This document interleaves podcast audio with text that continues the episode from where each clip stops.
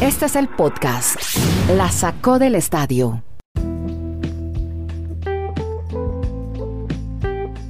Llegamos al episodio 305 de este podcast, donde hablamos en 20 minutos de deportes americanos, los deportes del norte para nosotros, los del sur. Saber un poco más, conocer todas estas ligas que se han vuelto mediáticas gracias a los satélites, al streaming, al cable submarino, a la, a la televisión, a la fibra óptica. Y vamos a hablar justamente de NBA, del hit, de la muy buena actuación, de qué pasó con los Bucks, de un partido también muy importante, el Thunder, que ha forzado un séptimo juego también estaremos hablando de qué pasó con Antetokounmpo ayer, la familia llegando a la burbuja, se viene Boston-Toronto, las exigencias de la NFL, hay un deadline en la MLB para la contratación, o ya la hubo para contratación de peloteros. Leonel Messi sigue siendo noticia en Barcelona, llegó Barcelona a la ciudad condal, ¿qué pasó? Ya nos cuenta Marulanda, que ayer se vio todo el chiringuito completo y ya nos va a informar qué fue lo que vio. El PSG también a través de sus redes sociales se manifiesta, abierto de los Estados Unidos, se van Coco, el Peque, casi pierde Garín, perdió Camila. En fin, hay mucha cosa. Y fútbol colombiano, creo que vamos a tener que llamar nuevamente a Jennifer La Vaca, que nos reporta la llegada de la presencia del Atlético Bucaramanga en este podcast, que fue una de las condiciones que exigió el señor Garay, a quien saludo inicialmente para estar en este podcast. Él me dijo, mire, fírmelo si quiere, yo estoy en el podcast, la sacó el estadio, si hablamos todos los días un minutico del Bucaramanga y ya vamos a tener... Vamos, La. Jenny, ¿no? Jennifer se llama. Jenny, y usted, oye, usted arrancó hablando de cable submarino y todo eso, me, enloquece, me, me, pone bien. sí, cable submarino. Lo, eh, lo va a poner bien también Primo Roglic, eh, Kenneth Garay, que haga, ha ganado la etapa de hoy, la cuarta etapa, que llegaba en montaña en premio de primera. Explosión en la montaña con este ciclista esloveno. Pero más bien hablemos de lo que pasó ayer, hombre, Kenneth Garay con Dani Marulanda, porque ayer el equipo de ustedes, y no está mal, decir que un periodista deportivo de los quilates de ustedes dos tengan equipo, y yo sé que es el Miami Heat, y debieron haber gozado los dos con esa victoria tremenda del equipo de Miami sobre el favorito de la conferencia del Este, los Bucks de Milwaukee. ¿Cómo la vio Kenny? Hola. Un abrazo, Andrés. Hombre, sensacional lo de Jimmy Butler, y principalmente, y le doy el paso a Dani Marulanda porque yo le tengo un dato de Giannis Antetokounmpo, principalmente, y además de lo de Butler, en defensa me encantó lo que hizo el Heat de Miami. Ahora, no se nos olvide que el primero de la serie entre los Bucks y el Magic también lo ganó el Magic. Pero en este mm. caso, estamos hablando de un Miami Heat que promete dar pelea hasta el final. A mí no me extrañaría que esta serie se vaya a siete, ¿yo? Bueno, y a ver, Marulo, cuéntenos en el retiro, en la vereda Las, las Delicias, no, ya dije que no, Los Salados, en el retiro Antioquia. Cuénteme cómo vio a través de su fibra óptica, sus cables submarinos, cómo vio el juego del Hit de Miami ayer donde vi a Butler y hay un basquetbolista que me llamó la atención, Tyler Hero. ¿Cómo juega bien ese pelado, hombre? ¿Cómo está? ¿Qué tal, Andrés? Saludos para Kenneth, hombre. ¿Se me va a decir aquí que las delicias de los salados o qué? Pero bueno, estuvimos ayer disfrutando mucho. Delicias este de los salados serían como achiras y todo eso. Imagínense. bueno, el tema del Miami Heat. Eh, como viene reportando Kenneth, a ver, fue un accidente para mí esa primera derrota de los Bucks frente al Orlando Magic, porque eso era una serie para haber barrido. A diferencia del Miami Heat, Miami Heat tiene un equipo muy bien constituido, con dos novatos, usted ya menciona a Tyler Hero y también a Kendrick Nunn. Y aunque Duncan Robinson está en su segundo año en la NBA, es prácticamente también el año en que ha despuntado como un gran triplero. Es decir, el Miami Heat tiene muchas armas para contrarrestar al gran favorito del este, que es el Milwaukee Bucks y que sigue siendo el favorito. Lo que pasa es cuando uno ve la actuación de ayer de jugadores como Jimmy Butler, ve que ser cuesta arriba para Milwaukee poder ganar cuatro juegos en esta serie. Es muy complejo ganarle, creo, cuatro juegos a Miami. Yo no quiero dar todavía favorito a Miami. Sigo pensando que Milwaukee tiene la responsabilidad de asumir que es un equipo que se ha armado en los últimos años y con la gran figura que es Giannis de llegar a la final del Este. Pero también, como decíamos anteriormente en el podcast Andrés con Kenneth, para mí el ganador de esta serie va a representar al Este en la final de la NBA y con otros jugadores que tal vez no se hable mucho de ellos. Por ejemplo, recordemos a, a Kenneth Audones Haslem, UD. Es un jugador que tiene 40 años, el de Miami Heat. No juega ni un minuto. Solo juega cuando el, equipo, el partido está definido, lo meten en los últimos dos minutos, pero ha sido un gran líder en el vestuario. Por su ética de trabajo, le ha ayudado a estos muchachos como Tyler Hero, como Kendrick Nunn, de entender lo que es la NBA y creo que va a ser el próximo jugador en, en Miami Heat al que le van a retirar su camiseta a Udoni Haslem, que tiene los tres anillos de campeón en la historia de, este, de esta franquicia de Miami. Bueno, y yo como voy más allá de las noticias, me puse a buscar un poco de información de Tyler Hero porque admiré su forma de jugar y me encontré un hecho bien particular. ¿Cómo le parece que intentó, en Colombia decimos echarle los perros, a una Instagramer muy famosa que se llama Katia Elise Henry. ¿Ya sabe quién es? Fitness, especialista en ejercicios de nalgas.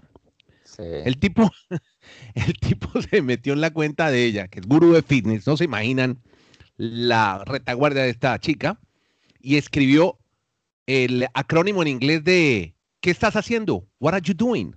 Le escribió. Y Katie Ellis le respondió con un cariñoso emoji. ¿Cómo le parece? No sé en qué, terminó esta novela, pero ahí va. El tipo echando los perros a través de Instagram. A, los 20, a los 20 años son como gallinazos. A los 20 años todo lo que se mueve. Entonces es normal en estas redes sociales de esta generación. Sí, a los 20 años sí, claro. todo está permitido. A los 20 años es como en época de guerra. Eh, pero mientras el muchacho Giro le echa los perros a, a esta chica, Katia Elise Henry, ya los veré a ustedes dos y a todos nuestros podcasters oyendo, viendo, metiéndose en la cuenta de esta de esta dama, de esta chica. ¿Qué pasó en el campamento? no, hombre, no, la, nota rosa que hay que decir.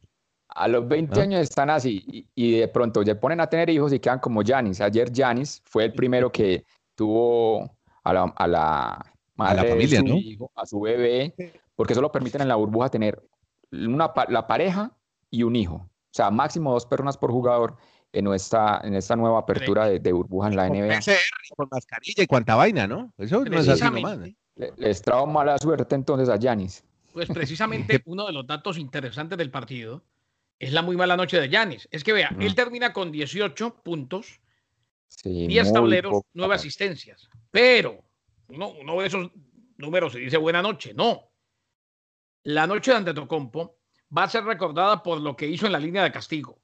Ojo, apenas 4 de 12 tiros libres, la peor actuación en los playoffs en al menos 12 intentos, desde que Andrew mm. Robertson concretó solo 2 de 12 por Oklahoma City el 23 de abril del 2017 ante Houston. O sea, fue una muy mala noche desde la línea personal para el griego Yanis Antetokounmpo. Cuidado, mm. porque empezó mal y, y, estoy más o menos con Dani. Todavía no voy a hablar de favoritismo, para mí siguen siendo los Bucks de Milwaukee, pero esta serie va larga y esta serie va a ser complicada para Milwaukee. Bueno, y a propósito, hoy tenemos eh, juego importante Boston-Toronto. Tenemos al señor Garay, podcaster de este programa, al frente de la transmisión en ESPN. Así que mucho éxito, Kenny. Muchas gracias, don Andrés, eh, junto a Pablito Viruega. Bueno, vea, eh, NFL, ¿cuáles son las exigencias? Me voy de liga, les cambio de liga, deportes americanos. La National Football League ha hecho un par de exigencias. ¿Cuáles son, Kenny? Eh, principalmente el presidente de la Asociación de Jugadores. Hablamos de JC Tretter, que pide que se hagan pruebas diarias para la detección del coronavirus durante la temporada regular. Recordemos que se han venido haciendo de esa forma en pretemporada. Él quiere que continúe, o sea, se acabaría, no terminaría el primer acuerdo por pruebas el próximo sábado. Él quiere que continúe de esa manera en temporada regular. Eh, claro, debido a la diferencia que hay entre las temporadas de la NFL y la NBA y el béisbol, por ejemplo, que juegan mucho más a menudo, uno se imagina, a priori, el que habla es el COVID, que la NFL va a tener un campo de acción mucho más grande, mucho más amplio, y va a poder eh, detectar eh, y más tiempo entre partido y otro para poder llegar a solventar cualquier tipo de problema que presente un brote de coronavirus. Bien, bueno, mientras tanto hay desmantelamiento en un equipo, Dani. Sí, yo creo que hay preocupación también, Andrés y Kenneth, porque los Jaguars cada vez están perdiendo más jugadores. Ahora el último fue Leonard Fournette, tres temporadas con el equipo de los Jaguars. Este jugador fue reclutado antes que Patrick Mahomes. O sea, a veces todo lo que significa un draft para el futuro de una franquicia. Y ayer no encontró quien le ofreciera contrato. Eso esperaban los Jaguars y lo han tenido que dejar en libertad. Y también Yannick Ngakwe, que es el gran defensivo de este equipo, consigue nueva casa, se va para Minnesota, va a ser obviamente linero defensivo titular de los Vikings, se arma muy bien esa defensiva, pero los Jaguars va a preocupar mucho a futuro porque es una franquicia que va a optar por ir al, debacle total y empezar a, formarse nuevamente con un reclutamiento durante esta década. O la otra más extremo es que cambie de, de sede. Ustedes recuerdan que el dueño de este equipo es el dueño del Fulham. Ya contamos esa historia, Andrés, de, Inglaterra y realmente muy mal administrados han, estado los Jaguars en las últimas temporadas y mucha gente pensará que de las 32 franquicias, si hay una que debería ser relocalizada, ir a otro mercado más grande y generar otro impacto en la NFL, podría ser esta de Jacksonville. Por ahora vamos, me voy para otra liga porque ahora nos vamos al diamante MLB o algo que se llamaba el MLB Deadline. ¿Qué nos dejó los mejores traspasos del deadline? ¿Qué fue lo más importante? ¿Quiénes fueron los ganadores? ¿Quiénes los perdedores, Kenny? Hombre, los ganadores indiscutiblemente San Diego, los padres de San Diego. Los Marlins están entre los ganadores. A propósito, les tengo un dato. Ayer, en el juego que le ganaron los Marlins a los Mets de Nueva York, pasó algo que solamente va a suceder este año y que no pasaba hacía más de 95 años en el béisbol. Jacob de Grom se enfrentó por cuarta ocasión consecutiva al mismo equipo. Por fin le ganaron. claro. Si se siguen enfrentando, ya se lo van a conocer de memoria. ¿eh? La tenían velada el de Grom a los Marlins. Esto pasa por el tipo de temporada que estamos viviendo, evidentemente. Claro, De, de vicisitudes, pero es un buen dato. A ver, San Diego, el gran ganador. En un tramo de 48 horas, AJ Preller, que es el gerente general de San Diego, se llevó a Mike Clevinger, el premio gordo, el lanzador, los, receptores, los receptores Jason Castro, Justin Nola, quien además puede jugar en varias posiciones, y tres relevistas, incluyendo a Trevor Rosenthal. Decir que otros equipos, como los Marlins de Miami, también se pueden considerar ganadores. El llevar a Starling Marte definitivamente es para tratar de competir eh, buscando cupo en los playoffs. Nadie se imaginaba que iban a llegar a esta altura los Marlins, todavía peleando y totalmente vivos y con posibilidad de obtener uno de los dos cupos directos y, ¿por qué no? Uno de los comodines. Los Marlins cambiaron a Villar a Toronto, reciben a Stanley Marte desde Arizona. El equipo de Phoenix recibió a Caleb Smith, Humberto Mejía y el dominicano de ligas menores Julio Frías. Y otro de los equipos que se reforzó precisamente inicia serie ante los Marlins de Miami. Hablamos de los Azulejos de Toronto. El equipo canadiense obtuvo al dominicano Jonathan Villar de los Marlins, al zurdo Robbie Ray desde los Diamondbacks de Arizona y al primera base bateador designado Daniel Vogelbach desde los marineros de Seattle. Mientras tanto, colombianos en las mayores y alguien, alguien, alguien también de Colombia la sacó del estadio. Ayer hubo duelo de colombianos porque subieron a última hora a Oscar Mercado, el jardinero de los indios de Cleveland, y se enfrentó en el compromiso a Viloria, Maybris Viloria, de los Royals de Kansas City. No hubo gran actuación de los dos, pero bueno, reseñamos que se enfrentaron esos dos colombianos. Los que sí tuvieron buena participación fueron Jorge Alfaro con los Marlins. Ayer conectó dos hits, un sencillo, un doble, incluso impulsó una carrera en la buena actuación que tuvo el catcher de Cincelejo, el único de esa región del mundo que hace parte de la gran carpa. Usted insiste en eso, ¿no? O sea, ¿era vaquero o catcher de un equipo de grandes ligas? Una de las Imagínese, Uno, uno de Cincelejo. De una finca quesera. Un saludo para... Un saludo para Loriano y para toda la gente en Montería y en Sucre. Esa Loriano es muy bacana. Que viva Loriano. Gran mercado, hombre. Muchos chicos quieren ser como Jorge Alfaro en esta región de Colombia. Y el otro que se destacó fue Gio Urchela. Honrón, el sexto de la temporada con los Yankees ya tiene 35 en su carrera en grandes ligas. Y Andrés, a pesar suyo, eso se está volviendo un clásico. Home y gran actuación de Urchela, pero pierden los Yankees. Esa es la noticia. María, hombre. No, no, no, no. Vamos a hacer, hombre? Van a llegar con los pelos en la talanquera a los playoffs estos tipos. Más bien eh, hablemos de, hombre, Messi. Ayer usted cuénteme, su trasnochada viendo ayer el, chiringuito, hombre, ¿qué fue lo que vio? Es que a todo le arman más novelas. Este culebrón les decía, va a pasar una factura, esto no va a ser de un día, de dos, para mí va a ser la novela más extensa, ya se va a acabar el verano y no vamos a saber qué va a pasar con Messi. Resulta que apareció Guardiola y Lillo en Barcelona. Entonces estaban tratando de indagar si se iban a reunir oh, con el Barcelona. Óigame, normal que Guardiola vaya a Barcelona, al fin y al cabo él es de allá o no. Pues... unos dirán eso, ¿no? Pues fue a visitar la familia, ya está en vacaciones, pero hay otros que dicen, no, se va a reunir directamente con Bartomeu, van a cuadrar cosas. Pero el punto clave es este jueves, que aparentemente está estipulado que va a llegar el papá de Messi, para poder tratar de ponerse de acuerdo, porque hoy la situación está insufrible. O sea, Barcelona no lo quiere dejar libre para no perderle plata, y Messi aparentemente dicen todas los más cercanos a él que realmente no quiere continuar en el Barcelona y que el Manchester City sería su nueva casa. Y viendo todas estas cosas que pasaron en España, me llamó la atención que presentaron a David Silva, un gran jugador de la selección de España, y después de que lo presentaron para la Real Sociedad, dio positivo por COVID. Entonces, ahí Oye, ¿y sabe quién dio positivo también? Y estoy de acuerdo con Dani que se puede alargar la novela de, de Messi. Yo no creo tanto, ¿eh? Porque es que todo parece indicar que esa cláusula de, la que tanto hablaban no existe y entonces quedaría libre sin ningún tipo de problema. Eh, si no hay cláusula es muy complicado. Eh, eso se filtró, eso se filtró y lo repetimos tantas veces que se hizo verdad, pero nunca fue una verdad de puño, era una verdad a medias que tienen ese problema, que pasan a ser mentiras.